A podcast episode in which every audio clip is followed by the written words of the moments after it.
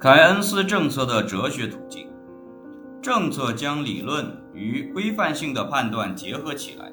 因此理解凯恩斯革命就需要考察当时的经济学家，尤其是凯恩斯的一般哲学观点。凯恩斯不是激进分子，虽然在《通论》出版之后，他被指责为是激进分子，我们不能指望拥有他那样的背景、教育、经历的人。赞成对其所处社会的制度结构进行激烈的变革。就其有关改变社会结构的观点来说，凯恩斯基本上是保守，通常只是提倡那些能保持资本主义本质因素的变革。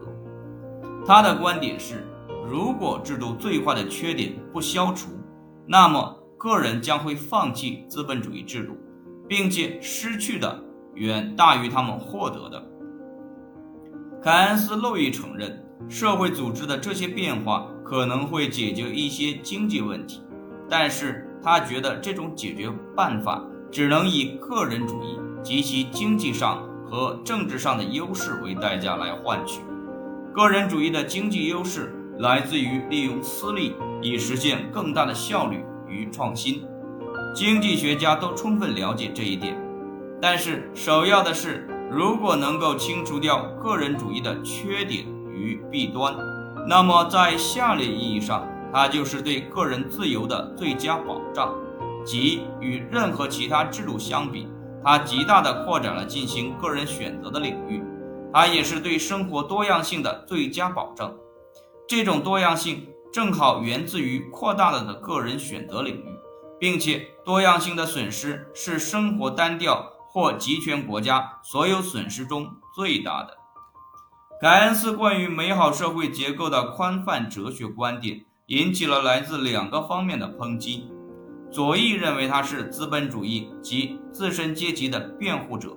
右翼则将他看作是狂暴的社会主义改革者，致力于瓦解资本主义制度。他对来自于右翼批评的反应至少比较温和。他写道：“因此。”政府职能的扩大看上去将是对个人主义令人恐怖的侵犯，然而相反，我要为他辩护。他既是避免现有经济形势完全被毁灭的唯一行得通的手段，也是个人主动性成功发挥作用的条件。凯恩斯发现，资本主义的主要好处之一是它给予个人主义自由的发挥。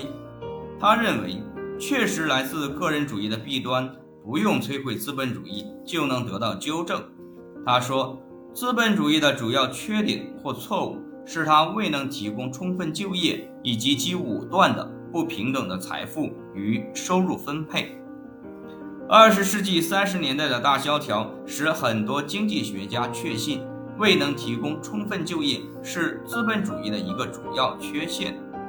第二次世界大战后的经济学家所面对的一个主要问题是：我们能用什么政策来保持资本主义最好的东西，同时防止大的萧条？一开始，对很多美国人来说，凯恩斯的政策观点似乎过于自由。凯恩斯主义者所提出的货币与财政政策最终被美国经济学家所信奉，原因在于。他们只需少量的政府对经济体的直接干预，然而这些政策受到将凯恩斯主义者视为社会主义者的人的抨击。劳瑞·塔西斯体会到了这一点，他写了第一本凯恩斯主义的介绍性教科书，但一个保守派团体发起了一场运动，阻止男校友向使用塔西斯教科书的任何学校进行捐助。并迫使塔西斯任教的斯坦福大学将其解雇。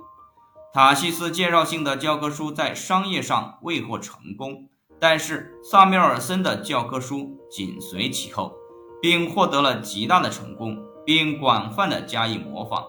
部分原因是他用一种科学的形式遮蔽了凯恩斯的经济学，从而避免了那种摧毁塔西斯意识形态上的抨击。